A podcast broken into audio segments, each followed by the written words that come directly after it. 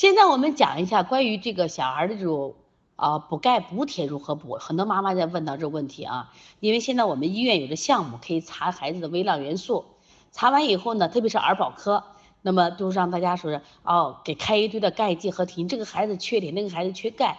从我个人临床着啊，我是不太主张孩子补这些东西，除非可能缺的特别厉害的。为什么？前两天我们这个宝宝啊，一个宝宝来啊，他是个啥情况呢？就他妈妈到医院查的时候缺铁，就给孩子补铁，说补了三天以后呢，孩子流口水、咽唾沫的症状就出来了。我说为什么不让补呢？现在孩子呢都非常虚弱，因为你都被伤害了。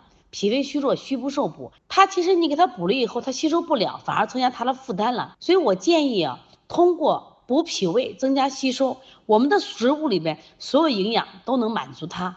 另外，你实在要补的话，我也不建议天天补，适当补，两天或三天补一次。而且你看补钙的孩子就会引起便秘，包括我，呃，咱有一味中药啊，是我们罗大伦博士推荐的，叫这个森林白术散。这个药呢，其实小儿儿科药非常好。我们的好多家长呢，孩子脾胃弱，就想补一补，结果是啥？一补森林白术散，哎，这个小孩儿就流鼻血了；一补这个孩子干什么呀？就便秘了。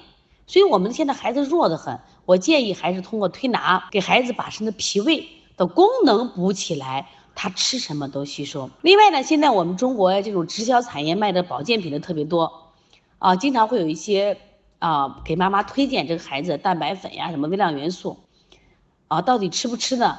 我希望家长斟酌啊。我刚才还是我刚刚说的话，只要孩子脾胃功能好了，所有的食物都有他所需要的微量元素就足够了啊。